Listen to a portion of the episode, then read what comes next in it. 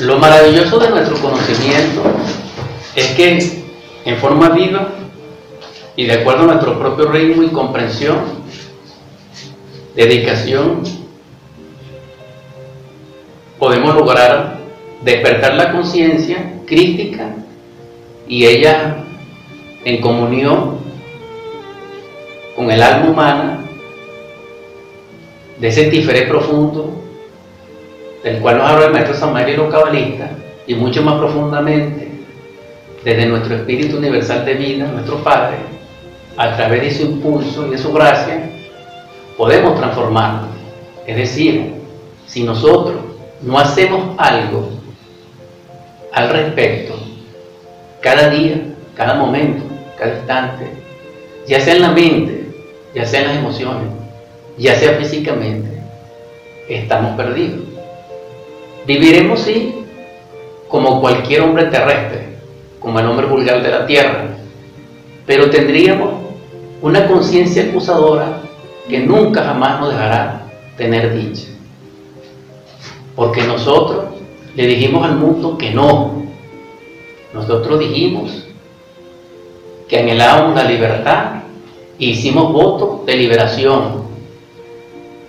Y nos pusieron en el camino solamente un espejo, agua y pan. ¿Por qué entonces queremos ser importantes? ¿Por qué queremos destacar? ¿Por qué queremos felicitaciones? ¿Por qué queremos idolatría? ¿Por qué anhelamos aplauso, reconocimiento? Esto nos aleja a nosotros, no solamente la humildad, y nos aumenta el orgullo, la soberbia, la mitomanía, sino que nos sumerge en un abismo sin fondo que nos lleva a la muerte segunda. Nosotros sí podemos descender a las infradimensiones de la naturaleza con nuestra Madre Divina para que ella nos libere. Pero penetrar a las entrañas del mundo, fracasado, soberbio, es un fracaso. Es haber perdido la oportunidad, es haber perdido la valiosa transitoriedad o ese viaje que nos permiten aquí ahora, en este momento. Recordemos que nuestra esencia viene de una estrella. En la inmensidad del cosmos infinito resplandece una estrella que de alguna manera se relaciona con cada uno de nosotros. Nuestra vida consistiría en llegar hasta allí. Ese sería el viaje, ese sería el retorno. Ese sería la autorización íntima del ser. Nosotros nos quedamos en esta estación porque vemos flores encantadoras, perfumadas, porque vemos riachuelos que nos alivian y nos engalanan y nos ilusionan. La mujer ve varones, el varón ve mujeres. Y dentro de todo ese anillo hechicero del deseo y de la mala voluntad que está simbolizado por los egipcios como Apophis, es que nosotros venimos a perder el rumbo de nuestro propósito. Vamos a restaurar aquí ahora ese propósito, anhelando que estas energías que en estos instantes descienden desde el gran logo solar y los que tengan comunicación interna con nosotros reciban la luz de allí donde ella se encuentra, para que no solamente seamos partícipes de ella, sino que la podamos cristalizar para que nos salve. Para realizar este milagro es la transubstanciación. ¿Cómo podremos nosotros transubstanciar, transubstanciar la luz en nosotros si no tenemos el fuego? ¿Y cómo podremos nosotros incinerarnos y convertirnos en una antorcha humana de fuego viviente si no liberamos a Prometeo, si nos dedicamos a la lujuria, a la fornicación y sucumbimos en manos del yo. En este punto nos salvará solamente nuestra Madre Divina Kundalini, nos salvará únicamente el amor, porque el amor es Dios y quien ama es partícipe de la esencia de Dios y esta esencia en su mundo interior lo salva y genera ondas extraordinarias, genera fuerzas espirituales, psicológicas, psíquicas, vitales y más aún que hacen que el Dios se aleje y nos deje hasta cierto punto realizar el trabajo. El otro trabajo consiste en trabajar esos defectos, en eliminarlos, comprendiéndolos, pero para eso también necesitamos amor. ¿Cómo podríamos comprendernos si no amamos a nuestro ser? Quien se ama a sí mismo comete un error, porque en el fondo es el yo. Debemos amar a nuestro ser a través de la conciencia, con obra, no el amor propio, no el amor a sí mismo, no. Entonces, el amor, después que lo hayamos despertado, después que lo hayamos cristalizado, después que se manifieste en nosotros por gracia de nuestro Padre y por mediación de nuestra Madre Divina Kundalini, a través de grandes sacrificios, no solamente en la forma de los ciclos, sino en la psicología interior, en esa lidia con nuestra semejante, en el mundo, es que podríamos amar a nuestros hermanos. Sin embargo, siempre hay que amarlos pero el verdadero amor surge cuando nosotros nos negamos a sí mismos por ellos y hacemos por ellos lo que ellos no pueden hacer en sí. Solo amor, solo el amor nos transformará, porque amar es divino, porque Dios es amor. Entonces la religión más asequible es el amor. Vamos a edificar dentro de nosotros ese templo, esa ara ese sagrario, ese cáliz, esa lanza, ese altar, esa Jerusalén celestial dentro de nosotros mismos. Destruyamos para ello la gran Babilonia, la que llevamos por dentro, la que tiene una reina que se llama Jezabel, que debemos destruir, y que tiene un rey que se llama Cat y que debemos destruir. Debemos sacar a los mercaderes del templo que es toda la corte de esa legión que nos ha llevado al estado lamentable en que nos encontramos. Y esta vía litúrgica nos permite, a través de la transustanciación, lograr que esos átomos que penetren en nosotros puedan auxiliarnos de instante en instante. Paz y bendición.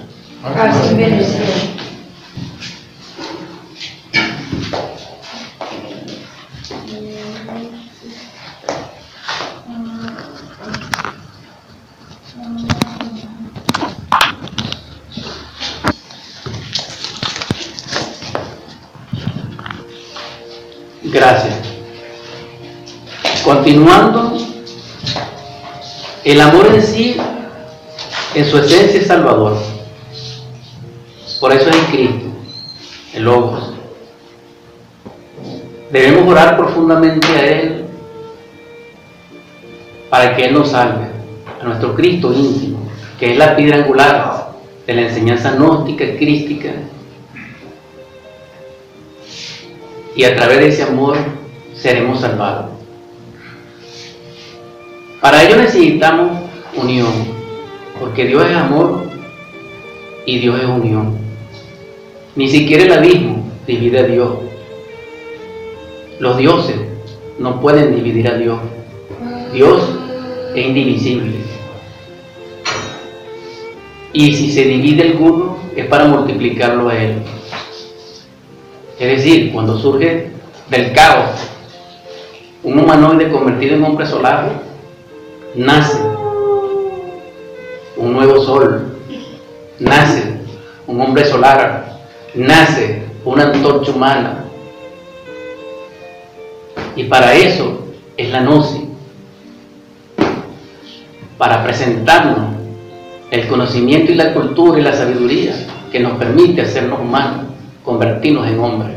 Y ese es nuestro deber. Entonces la unión es la expresión del amor socialmente, institucionalmente, asociativamente. Porque si estamos unidos, nos amamos, aunque sea en el nivel de personas, aunque sea en el nivel de cortesía, aunque sea en el nivel de respeto. Pero ¿cómo podríamos amarnos desunidos? ¿Cómo podríamos nosotros enfrentar las tinieblas tan terribles de hoy desunidos? ¿Cómo pudiéramos fomentar la doctrina crítica que es luminosa y ardiente dentro de tantas tinieblas desunidos? ¿Cómo?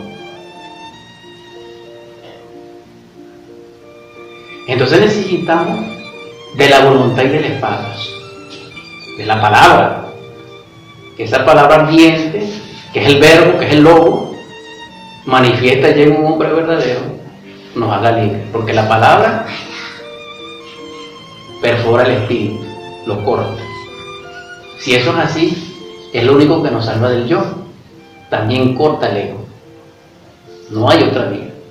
Nosotros somos dármicos, afortunados, bendecidos de poseer este conocimiento pero necesitamos unirnos. Vamos a comenzar por unir esa esencia que se encuentra dentro de nosotros, acondicionada y ubicada en varios intereses.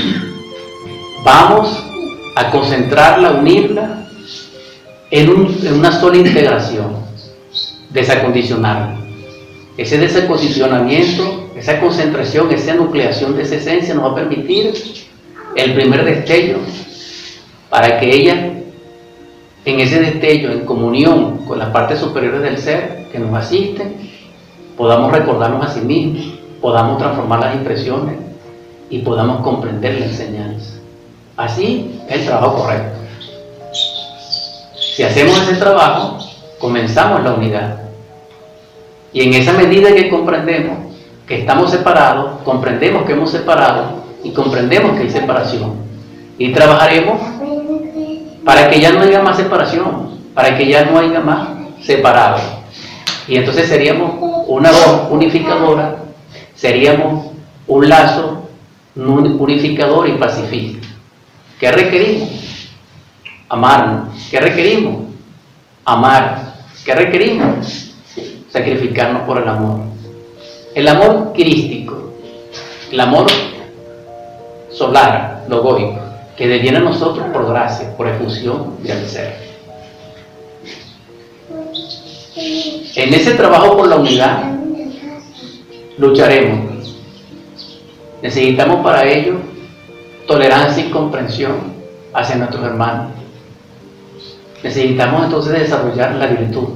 Y la virtud fundamental en este caso es ser humilde, es ser servicial, es ser predicador, es ser quien hace.